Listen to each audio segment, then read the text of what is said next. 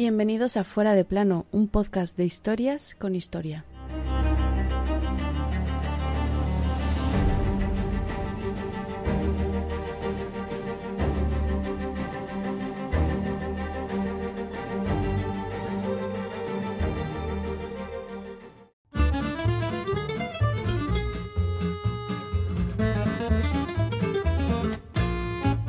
Si del sud parliamo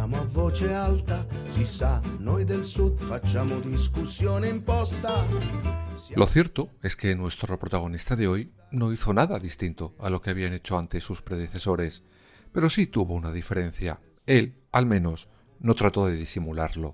Aquel 11 de agosto de 1492, Rodrigo Borgia llegaba por fin a sentarse en la silla de San Pedro. Desde aquel día pasará la historia como Alejandro VI, aunque nunca dejó de ser un Borgia. Se prende spazio l'indifferenza, resta il silenzio di un condominio anonimo, porta pazienza al perbenismo, io preferisco il rumore della verità.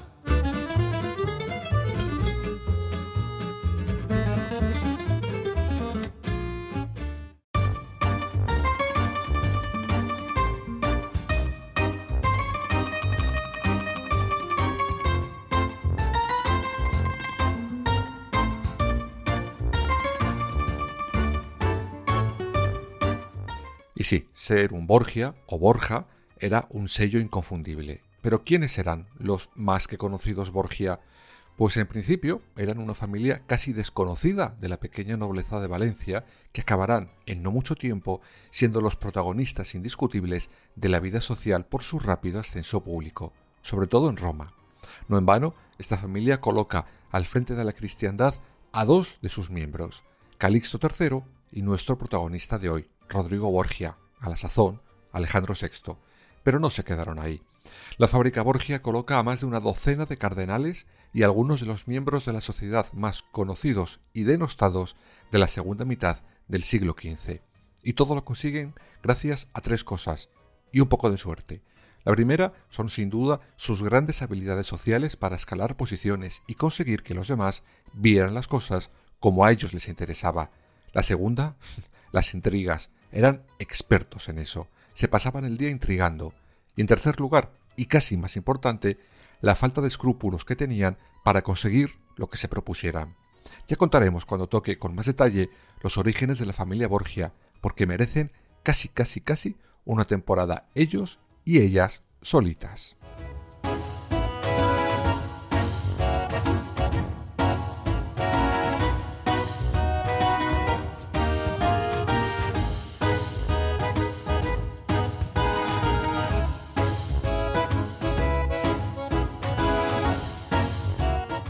Pero hoy nos centraremos en nuestro protagonista, que bastante dio que hablar él solo. Digamos que a Rodrigo Borgia la suerte que comentábamos antes le vino desde la cuna. Hay que reconocerle, eso sí, que para él la familia estaba por encima incluso de la propia iglesia. Al César, lo que es del César.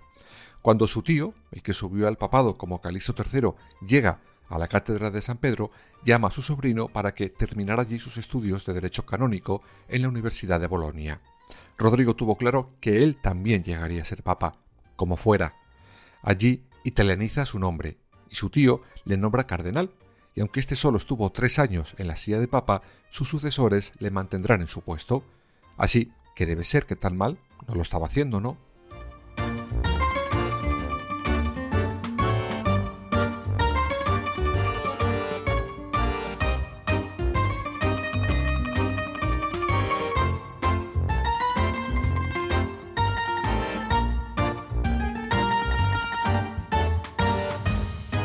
Pues no, era un hábil administrador y más hábil diplomático, sobre todo en la convulsa Roma de aquellos años.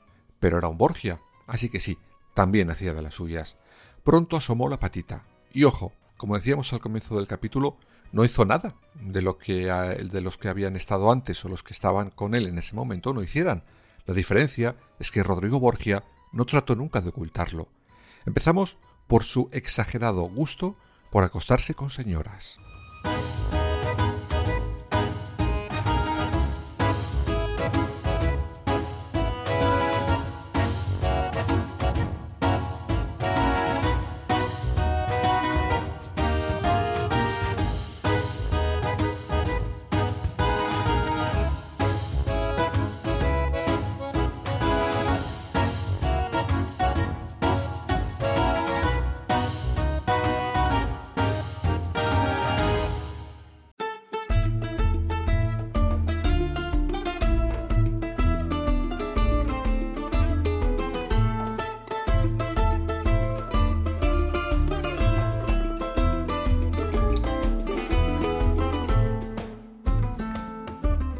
Y ojo, que no se saltó el celibato, pues en aquellos años, aunque alguno se sorprenda, los cardenales no lo tenían como obligación.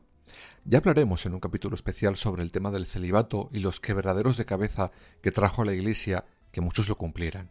Solo os diré que el tema del celibato no era algo que lo quisieran imponer solo por fe y doctrina de la Biblia. No, nada que ver. Lo hacían por motivos económicos. Os lo explico mejor.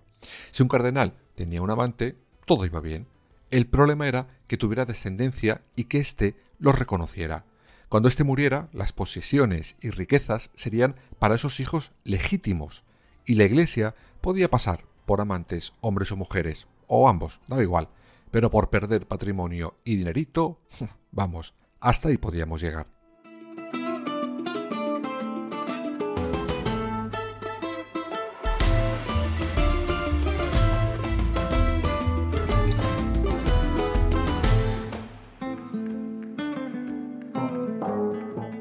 Pues bien, Rodrigo Borgia, como todos los anteriores, tuvo hijos. Siete. Cuatro con la misma amante, y justamente a estos cuatro sí les reconoció como legítimos y por tanto herederos. Por esta razón la Iglesia empezó a imponer el celibato, pues se les escapaban las riquezas de sus soldados de la fe. Los nombres de sus herederos fueron Juan, Jofre y los conocidos César y Lucrecia. Estos dos dieron mucho, pero mucho de qué hablar. Ya se sabe que a quien lo suyo parece, honra merece.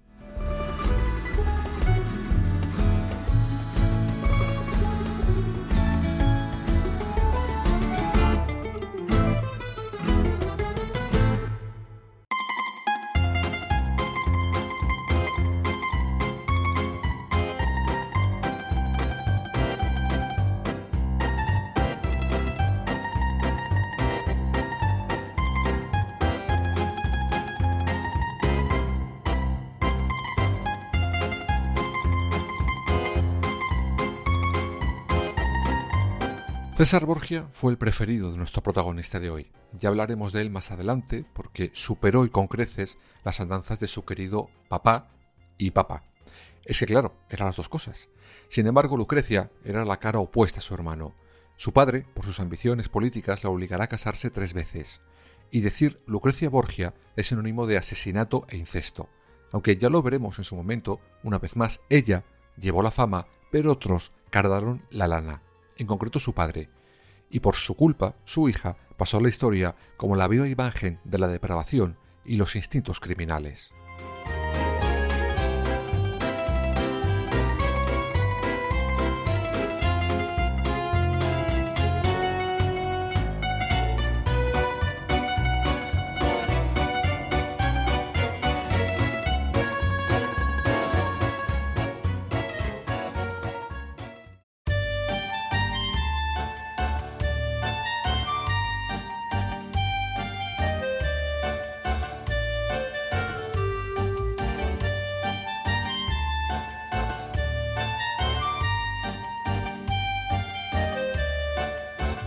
Pero bueno, volvamos a nuestro protagonista, a Rodrigo Borgia.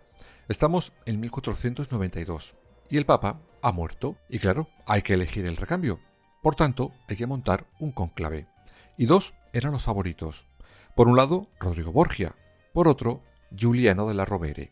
Y es cierto que el valenciano tenía muchos enemigos que le despreciaban por su forma de comportarse tan descarado y tan nepotista. Pero finalmente, quien se llevó el gato al agua aquel 11 de agosto fue Rodrigo Borgia, según su rival de la Rovere, porque había sobornado a los electores, hecho que nunca pudo probar, evidentemente, pero tampoco sería nada raro que lo hubiera hecho, aunque quizás no con dinero y sí con promesas, que en algunas ocasiones pueden ser más poderosas que el vil metal.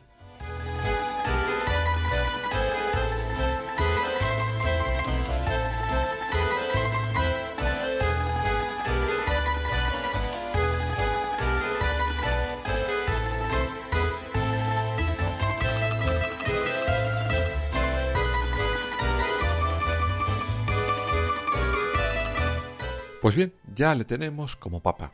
Ahora es Alejandro VI, y como papa siguió actuando como cuando solo era cardenal, con sus líos de faldas, de hijos, de estrategias y de política internacional. Y aquí entrará un hecho fundamental. Estamos, como os he dicho, en 1492, el año más conocido de la historia, Evidentemente, ese hecho fue el descubrimiento de América.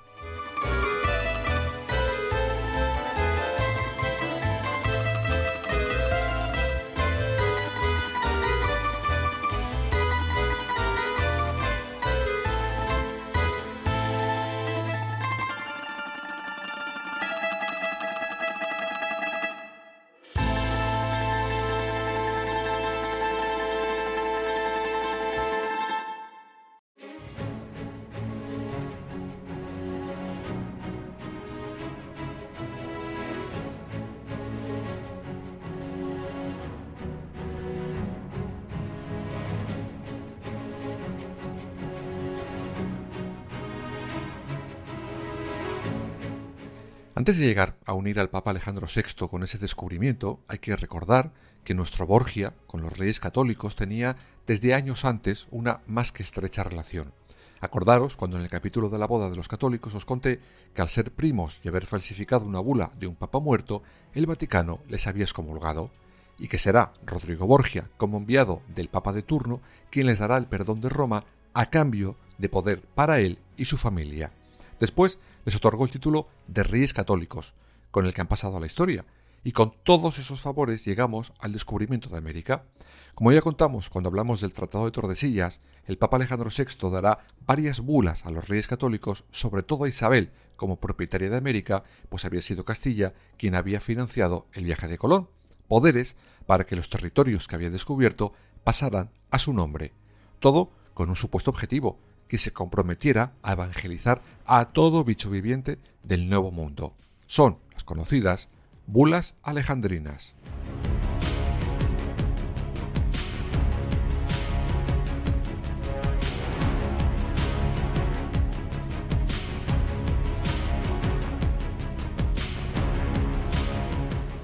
Por eso, los historiadores dicen sin dudar que Rodrigo Borgia selló y firmó el destino de América al conceder con sus bulas la titularidad de unos territorios, no para sus habitantes, sino para la señora que había enviado allí a marineros buscando otra cosa, pero se encontraron con ellos.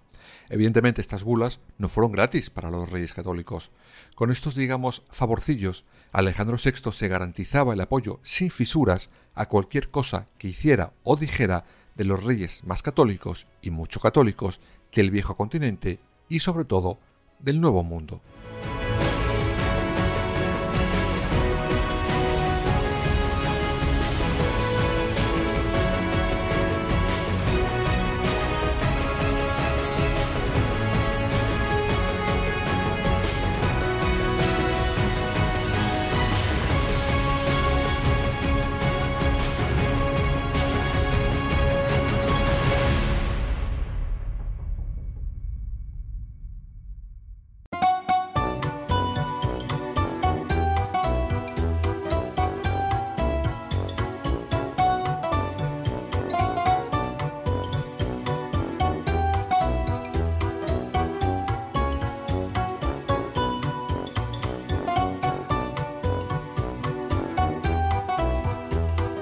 Pero como nada es eterno, los papas tampoco. En 1503, Alejandro VI fue llamado por su jefe y las palmó.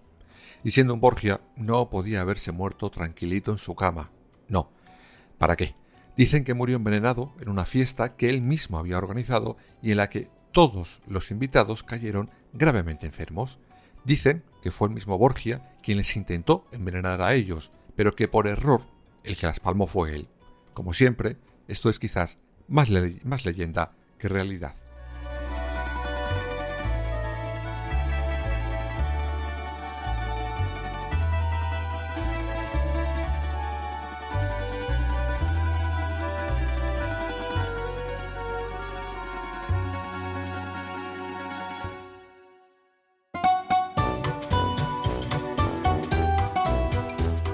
El caso es que a su muerte, su querido hijo César Borgia perderá la sombra protectora de su padre y debe renunciar a los territorios y poderes que éste le había dado en vida, sobre todo porque fue presionado con astucia y rotundidad por Giuliano de la Rovere, sí, aquel que compitió en 1492 por el trono de San Pedro con Rodrigo Borgia. Pues sí, finalmente, y a la muerte de este, de la Rovere llevará el anillo de San Pedro, y ya conocéis su nombre. Él no fue otro que Julio II, el gran amigo de Miguel Ángel, el que le encargó y pagó un enorme sepulcro que jamás llegó a construir.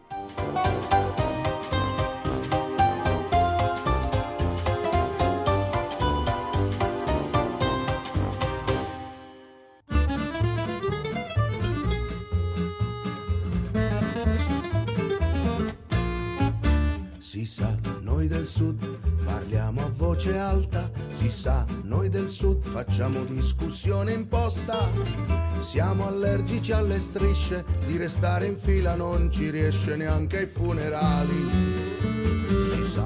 Como decíamos al arrancar el episodio de hoy, Rodrigo Borgia no hizo nada que otros no hubieran hecho antes. Esto es así.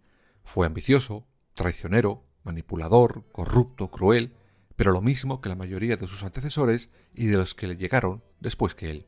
Fue más político que vicario de Cristo, y no le importaba, ni lo disimulaba, lo más mínimo. Otros, sí.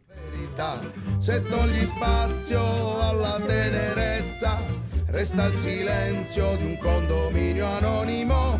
Porta pazienza all'arrivismo. Io preferisco il rumore della festa.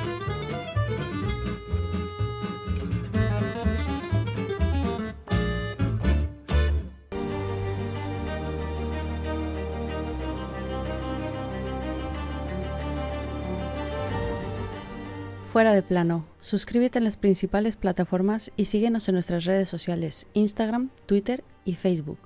Fuera barra baja de plano.